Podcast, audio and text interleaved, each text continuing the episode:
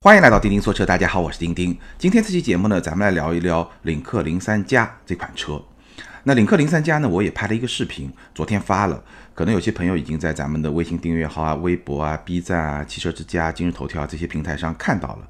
那今天呢，还是可以来好好聊一聊领克零三加呢这款车，其实销量不是很大，因为它本身就限量，大概到现在也就卖了几百辆车。但是呢，它作为中国的第一款高性能车。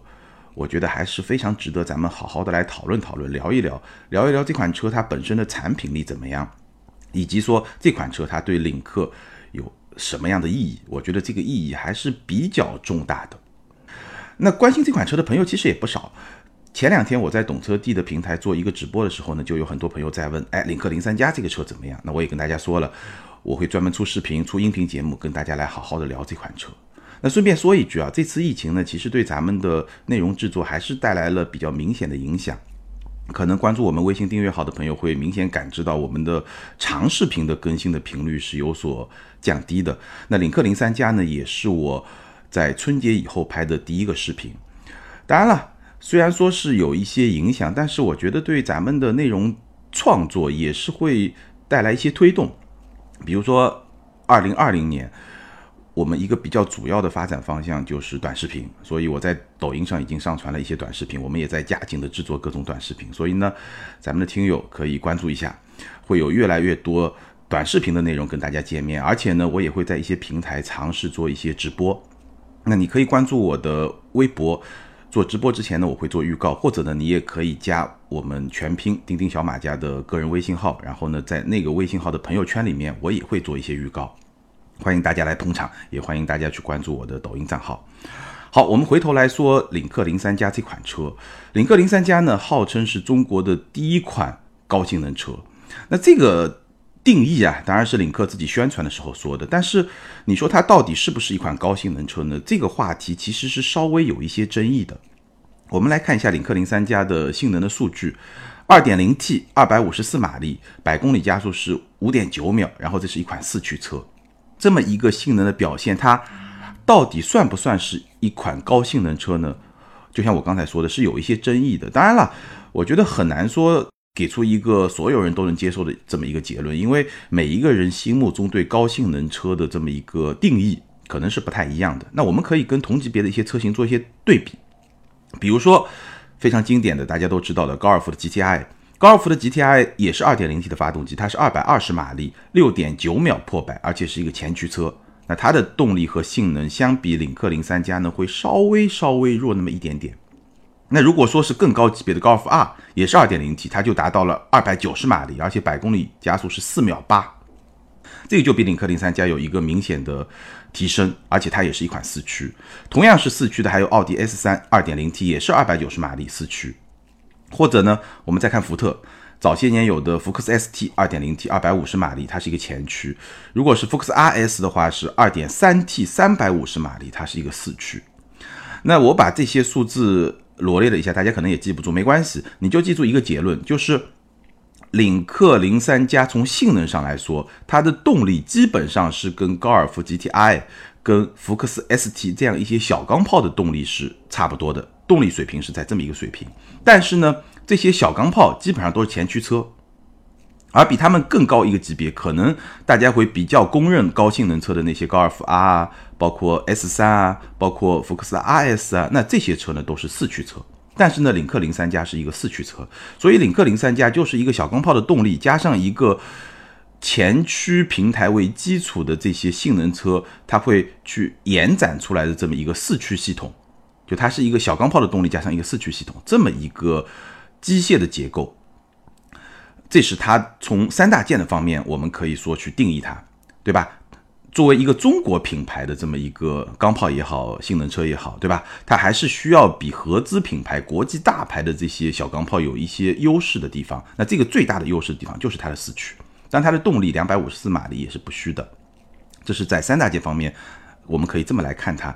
小钢炮的动力加上一个四驱，那从外观的角度来说，或者说整个车营造出来的这种性能车的氛围这个角度来说呢，我觉得零三加做的是相当相当到位的，可以说完全达到了像高尔夫 R、像奥迪 S 三啊这么一个真正的性能车的这么一个级别，尤其是顶配的性能套装版。好，那关于说领克零三加它算不算一个高性能车，我觉得可能最后也没有办法给出一个结论，但是呢。大概给大家分析清楚它是一个什么样的状态。那退一步说，你把它理解为是一个三厢的小钢炮，我觉得这个结论应该所有人都不会有什么意见。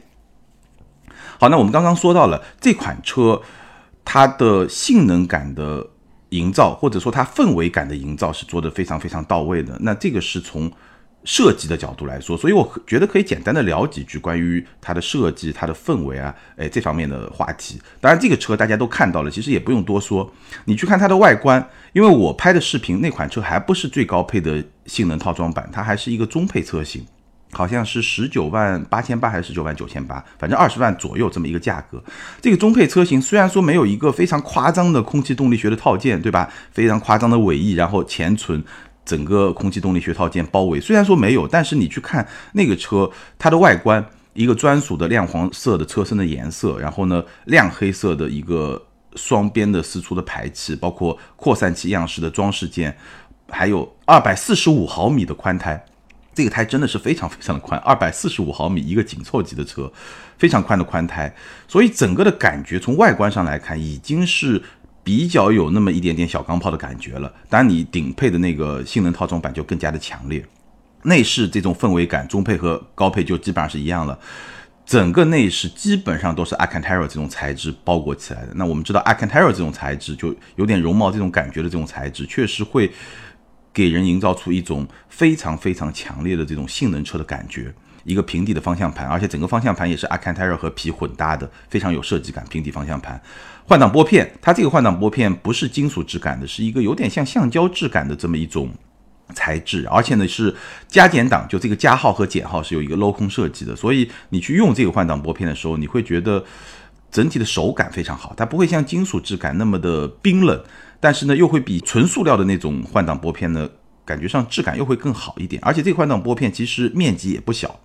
整体还是非常给力的，空调的出风口有一些亮黄色的装饰，它整个内饰就是黑色加上亮黄色，包括它的挡把也是非常小巧，而且是由 Alcantara 来包裹的，所以整个的内饰它的性能车的这种氛围感，这个的营造还是做的非常非常到位的。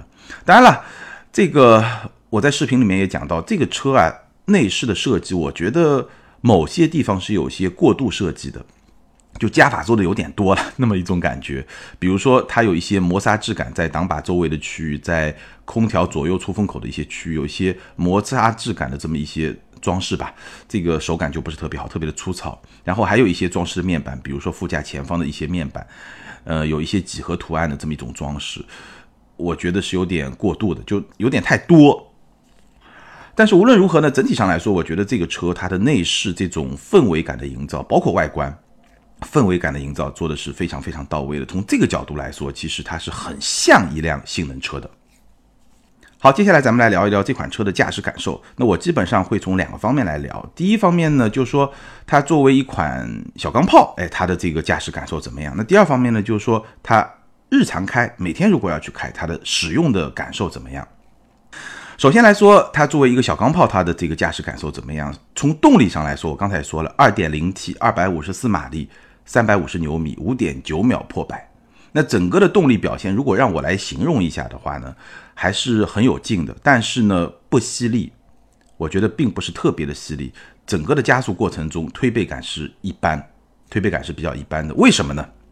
我分析一下，大概有这么几个原因。第一个原因呢，就是说，领克零三加这辆车还是比较重，这辆车的车重达到了一千六百十五公斤。一千六百十五公斤是一个什么概念呢？呃，我们对比一下，比如说 GTI，GTI 是一千四百三十公斤，也就是说零三加比 GTI 要重一百八十五公斤。那当然，GTI 你可以说它是前驱，领克零三加是四驱，当然会比较重。那我们再来比四驱的车，比如说高尔夫 R 也是四驱，一千五百三十五公斤，领克零三加要重八十公斤。S 三一千五百五十五公斤，领克零三加要重六十公斤。所以领克零三加比这些四驱车还是要更重的。那当然，最常见是 GTI，它比 GTI 重一百八十五公斤，这个一百八十五公斤什么概念？你想象一下，我如果一个人在开着一个领克零三加，可能就相当于我一个人载了三个体重不是很大的人开 GTI，就满载开 GTI，它的车身重量和这个空载开领克零三加是差不多的。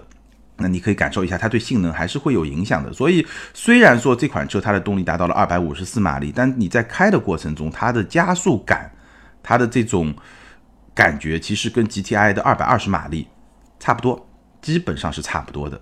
这个我觉得是会让它的加速感不是特别强的一个方面的原因。那第二方面呢，就这个二点零 T 呢，还是有一些轻微的涡轮迟滞，它的动力真正爆发是要在三千转之后。还是有一点的，但这种轻微的涡轮迟滞，因为它的基础动力，对吧？二百五十四马力本身是比较强的。如果在日常驾驶过程中，我觉得完全完全是没有问题的。但是如果你把它当一个小钢炮，比较激烈驾驶的时候，突然加速，它整个的涡轮的这个爆发还是会能够感受到有一些些轻微的迟滞。再有呢，就是它这个八 AT 的变速箱，这个八 AT 的变速箱平顺性完全没有问题，非常的舒服，而且整个的降档的响应也是比较快的。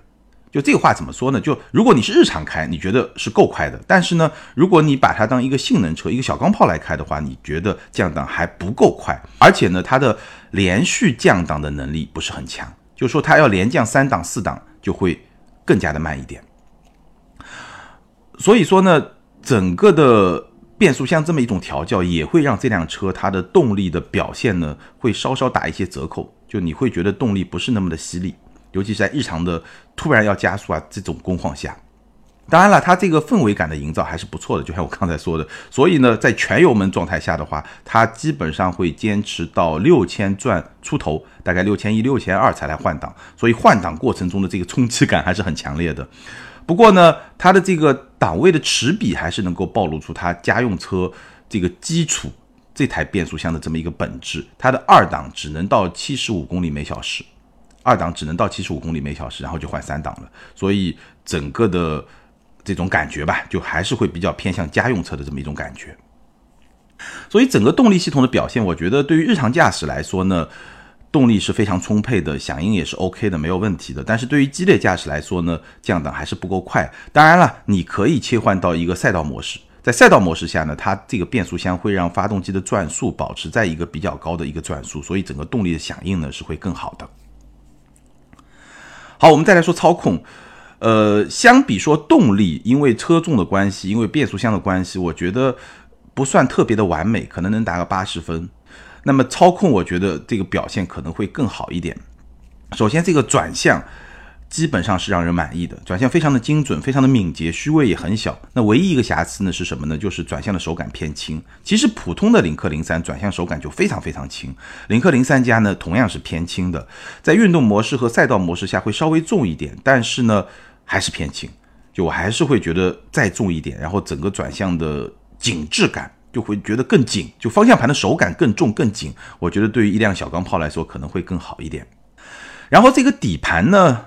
我觉得评价会比较高，我对它的评价会比较高。这个底盘还是比较有韧性的一个底盘，整体的调教是比较偏向硬朗的，所以路感比较丰富，响应也是比较敏捷的，而且高速过弯时的侧倾也不是特别的明显，这是一方面，整体偏硬。但是呢，这种硬又不是那种硬邦邦的硬，它是有缓冲的这么一种硬。你在过减速带的时候，过一些比较大的波形的道路的时候，或者说过一些比较大的坑洼的时候，你会觉得。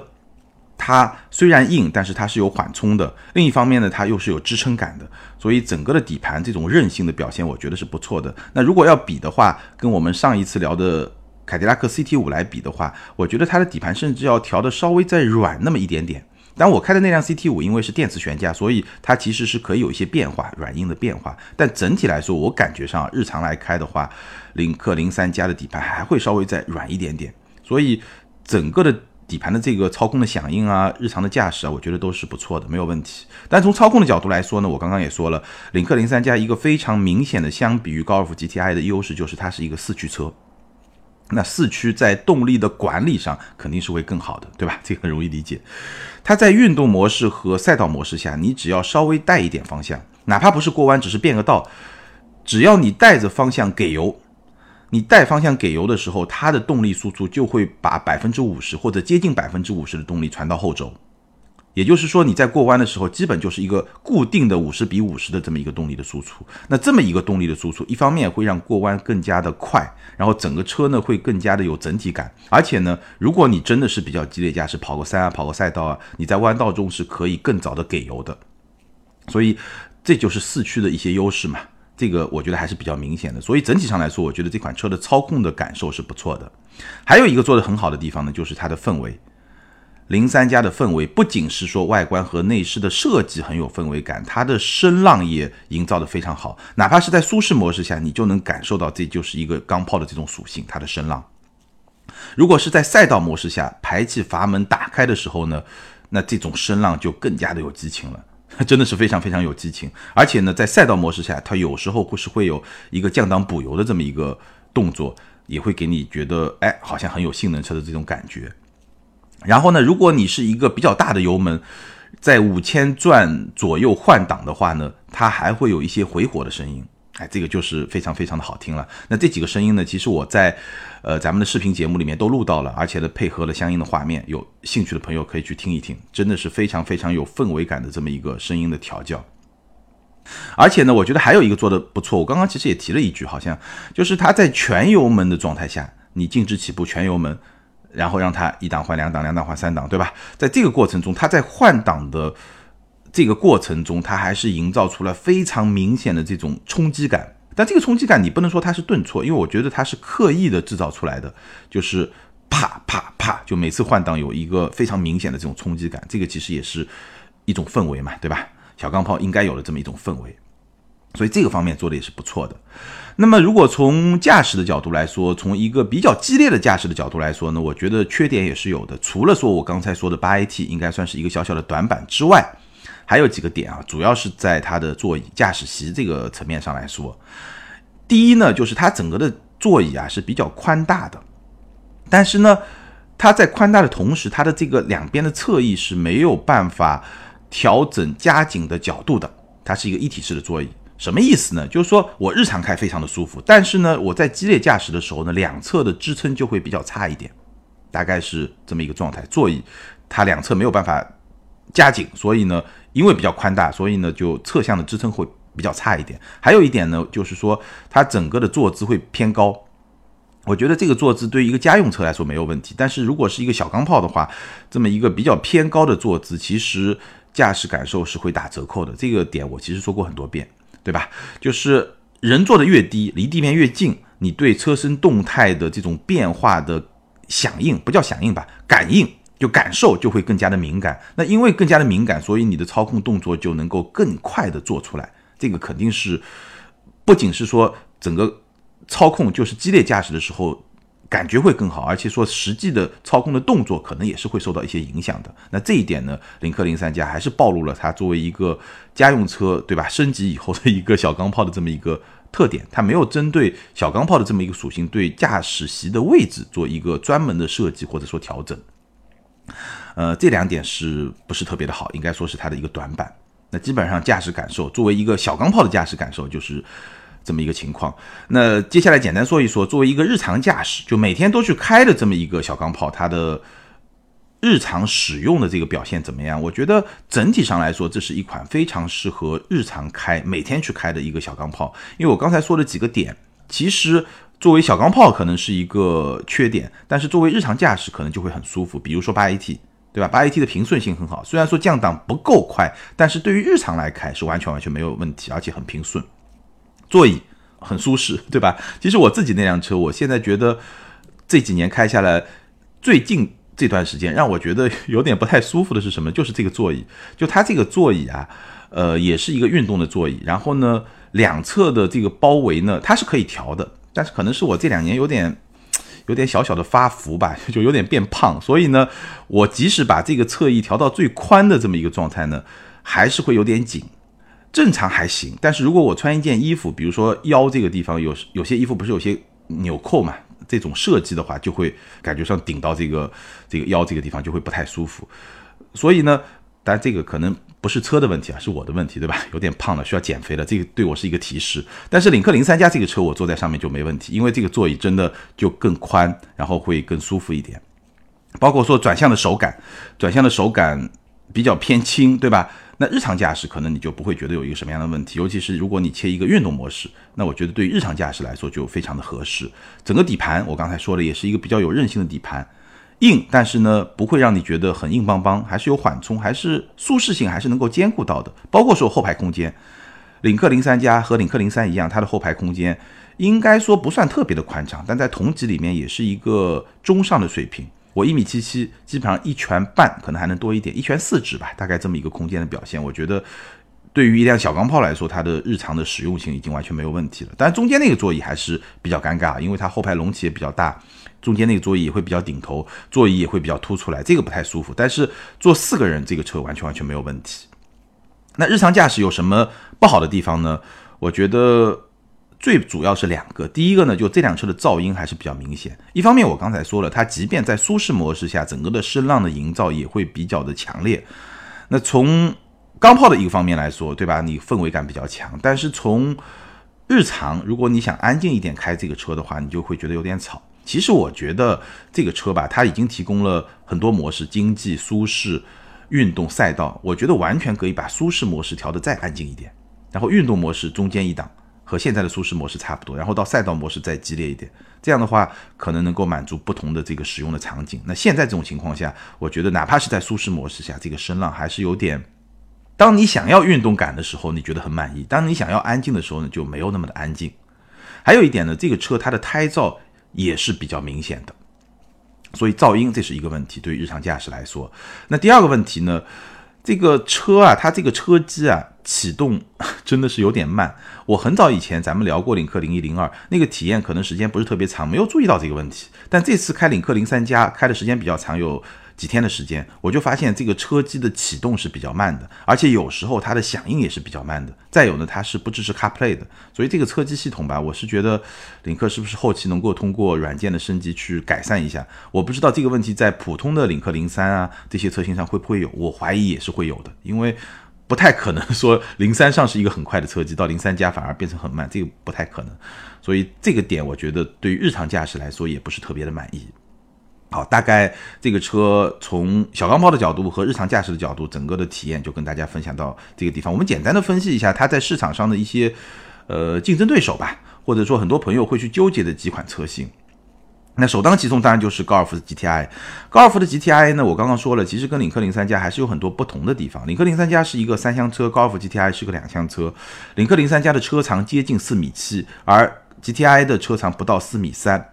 而且会更轻，轻接近两百公斤，所以呢，GTI 是一辆给你感觉更加轻灵的车，会更小、更轻灵，而且还有很重要的一点，就七档的双离合变速箱，它的整个的效率也好，整个的响应也好，会更快，确实会更快。还有一点呢，GTI 的可玩性会更高的。因为 GTI 一堆现成的改装方案，一堆现成的改装的供应商，所以如果你真的要再升个级，它的这个可玩性明显是会比领克零三加更高的。但是呢，我看了一下，现在 GTI 在国内好像只有国五的版本，已经没有国六的版本，这意味着在全国大部分地方，或者说很大一部分地方，已经是买不到这个车了。那八代的高尔夫马上就要上市了，今年应该会来。那你要等八代的 GTI 呢？这个可能就会需要再等一段时间。这是 GTI。君威的 GS 呢？这款车很多朋友也在和领克零三加纠结，但是呢，GS 就是另外一个极端，GTI 是比它小，GS 就比它大，GS 的车长超过了四米九，它其实是更高一个级别的车，对吧？只不过终端打折以后呢，可能跟领克零三加的这个价格也在同一个价格区间，二十万左右。那它一个比较好的地方呢，它的悬架是软硬可调的，这个是它。比较优势的一个配置，当然它是一个前驱车，不是一个四驱车。不过我其实会比较担心啊，就是君威 GS 它这个九 AT 的变速箱是不是特别的耐操？这个点我其实还是比较担心。虽然这个九 AT 对于日常驾驶我觉得问题不大，但是如果是一个很激烈的驾驶，我也没开过，也不敢说，但是多多少少有点担心。那还有一些朋友呢？会去把它和思域比，当然领克零三加比思域肯定要贵，但是呢，思域买回来你不是要改吗？对吧？那你把思域改装的钱再加上去，可能就跟领克零三加就在同一个价位了。所以也有朋友会在这两个车之间做纠结，就我买个思域再花三四万块钱做改装，和领克零三加去做一个纠结。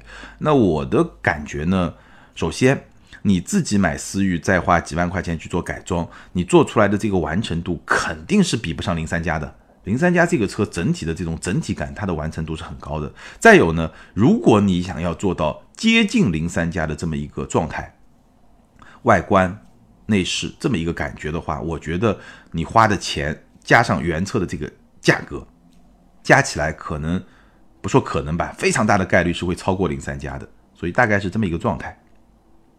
那再说零三加这个车呢，其实在这些同级别里面来比的话呢，我觉得有几个特点啊，或者说一个特点吧。产品本身我们已经去说了，但是如果对于改装爱好者、对于性能车爱好者、对于钢炮爱好者来说呢，我觉得它还有一个，我不知道算不算短板吧，就是说这个车吧，它的改装潜力是比较一般的。两个原因，第一个呢，这台 2.0T 的潜能是比较一般的。这个 2.0T，我的了解啊，基本上可能它也就到三百马力。甚至不到三百马力就到顶了，这个是它的潜能，所以它的这个潜能就不是特别的高。再有呢，领克作为一个全新的品牌，它的改装的朋友圈，我这么去说它改装的朋友圈，就是它的配套的改装的方案也好，改装的供应商也好，其实相比大众系啊，包括一些日系车来说，这个差距还是非常非常明显的。但话说回来呢，其实。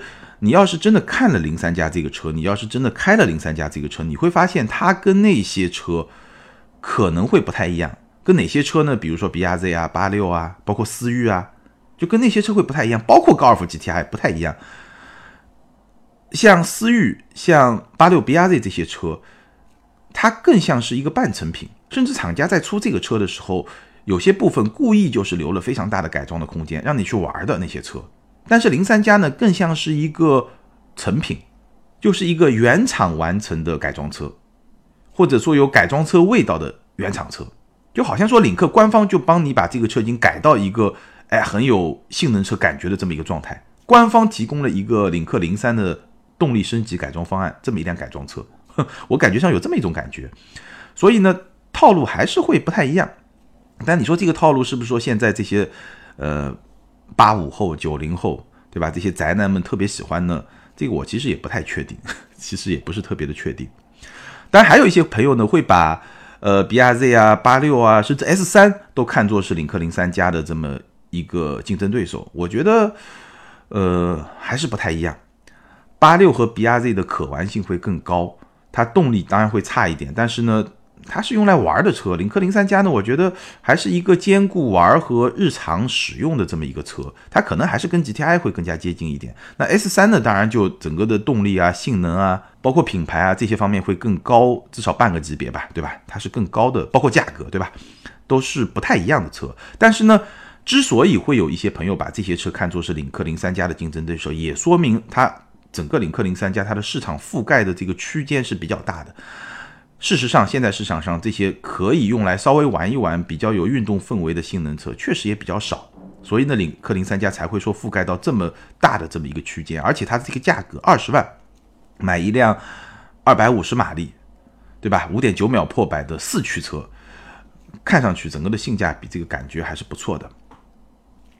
好，我们最后简单说一说啊，零三加对于领克的意义。其实我刚刚说了，领克零三加它的市场覆盖是比较广的，但是呢，其实这毕竟也不是一辆走量的车，对吧？我觉得零三加对于领克的意义，品牌的提升，它的意义是远远要重于销量实际的这么一个卖车的这么一个意义的这个重要性的。基本上零三加现在是一个限量的状态，每年也就卖个几百辆车，对吧？所以从销量的角度来说，对领克的意义并不是特别的大，但是呢，从品牌的角度来说，我觉得这个意义还是很大的，因为我们知道领克现阶段，我觉得是一个非常非常关键的阶段。我们简单的几句话复盘一下领克发展的整个的过程。其实领克一上来，品牌打得不错，对吧？而且零一上市的时候，一上市整个势头也是比较强劲的，销量也是 OK 的，对吧？这是第一个阶段。那第二个阶段呢？零二零三上市，但是呢，我们发现零二零三上市以后，并没有带来整个领克品牌销量的一个明显的增长。它反而是分掉了一部分零一的用户，哎，这个现象就特别有意思。但你再细想一下，你再去观察一下市场，你再去分析一下市场，你又会发现这个其实是合理的。为什么呢？因为零一、零二、零三他们的用户其实是同一批用户，这些用户喜欢领克这个品牌，喜欢领克的设计，喜欢领克这种高性价比。对吧？因为领克它用了 CMA 的平台嘛，它整个的产品是拿沃尔沃的技术来打底的。那在这个基础上，如果你能够认可它是用了沃尔沃的技术，再来看的话，这个车它的性价比确实是比较高的。但是呢，这是同一波用户，就第一批用户，它就是就是这么一群用户。那领克后来遇到的问题是什么呢？就是说，当第一批用户消化完了以后，或者说第一批用户消费完了以后，他要找第二批用户，他遇到了一个瓶颈。所以你会发现，零二零三上市以后，三款车的销量并没有比当时最早的零一的销量有一个说三倍的这么一个提升。它确实有提升，但提升的幅度并不是特别的明显。这个就是领克直到去年上半年之前遇到的这么一个瓶颈。那从去年下半年开始呢，逐渐逐渐的，哎，这个销量又有所提升。那现在呢，基本上还是在这么一个重新爬升的这么一个状态。所以我觉得现在是对于领克来说非常关键的一个阶段，能不能真的爬到上面一个台阶，这个也就会决定了领克未来的这么一个生存的一个状态。其实对于所有的新品牌来说，我好像在节目里面也表达过这个观点，对于所有的新创品牌来说，它的第二批用户会非常非常的关键。像蔚来啊、理想啊、领克啊这些品牌都是一样的，它的第一批客户可能是因为你这个品牌最早造势，对吧？你可能有情怀，或者说你有人格魅力，对吧？就像理想那样有人格魅力，那第一批用户他就来买你这个车了。但是呢，这批用户毕竟是有限的，可能就几千辆、一万多辆就到头了，对吧？那接下来你这个车还是不是真的再能够去上量呢？就要看你第一批用户的口碑，然后你品牌的持续的打造。包括说你整个产品的质量以及产品线的扩充，是不是能够满足更多的用户的这么一个需求？第二批用户对于新品牌来说，才是你能够真正的生存和发展的这么一个基础。说到底，这个第二批用户就是更广大的用户，就是说他不是为你的情怀买单，他是为你的产品买单的这么一波用户。但这波用户是越来越大，如果这波用户能够增长起来，那这个新品牌就能够活下去了。对吧？但很多朋友可能也关注到最近一个新闻，就是吉利和沃尔沃合并。那 很多朋友可能会不太理解，说沃尔沃不是十几年前就已经被吉利买下来了，为什么现在又是一个合并呢？那从技术上来说呢，现在这个合并方案是要把沃尔沃放到吉利汽车的上市公司里面，然后呢再到瑞典再去打包以后再去上市，大概是这么一个计划。以前呢是在控股公司下面，独立性会更强，现在呢打包到上市公司里面呢。整合性会更强。那我打个比方吧，你可以这么来理解：当年呢，吉利和沃尔沃结婚了，对吧？但是结婚以后呢，处于一个分居的状态。然后呢，他们还有了一个孩子，这个就是领克。那现在什么意思呢？现在呢，就是他们要住在一起了，要搬到一起住了。那搬到一起住了以后呢，对吧？就一起做饭，对吧？一个房间睡觉，对吧？所以呢，就资源的整合这个力度就会更强。你大概可以这么去理解。当然了，品牌还是独立运作的。沃尔沃品牌、领克品牌、吉利品牌还是独立运作的。那这么做呢？它的背景其实我也聊过了，对吧？聊二零一九年的总结的时候，我们曾经聊过。今天汽车业在过冬，那抱团取暖就是一个非常重要的这么一种方式。那当然，对于吉利和沃尔沃不算抱团取暖，他们本来就已经结婚了嘛，对吧？但是呢，更深度的整合，去发挥更好的这种协同效应，包括说在资本市场上去拿到更多的钱，对吧？这个就很现实嘛。这个还是需要的，那我觉得这件事情呢，可能未来对于领克的进一步发展也是多多少少会有点帮助的。好，关于领克零三加中国的首款高性能车也好，钢炮也好，咱们今天就聊到这儿。关于这款车，你有什么样的看法？欢迎在评论区留言，和更多的听友和钉钉进行交流和互动。还是那句老话，留言和互动永远都是对钉钉最大的支持。谢谢大家。好，我们来看上一期节目的听友留言。那上一期节目呢，咱们聊了。一百万可以选什么样的车？一个脑洞，你也可以做一个 YY，IT 是本杰明下划线张这位听友，他是这么说的：他说，谢谢钉钉能让我们在目前那么压抑的环境下，内心多了一些期待。对于一百万预算买车呢，轿车我倾向于保时捷的帕拉梅拉，这更像是适合自己能开的车。奔驰 S 还是公司买更合适。如果是 SUV 的话呢，我也倾向于 X 五的六缸机，另外揽运应该也不错，气场可能比 X 五更强，只是可能可靠性比宝马略差一点。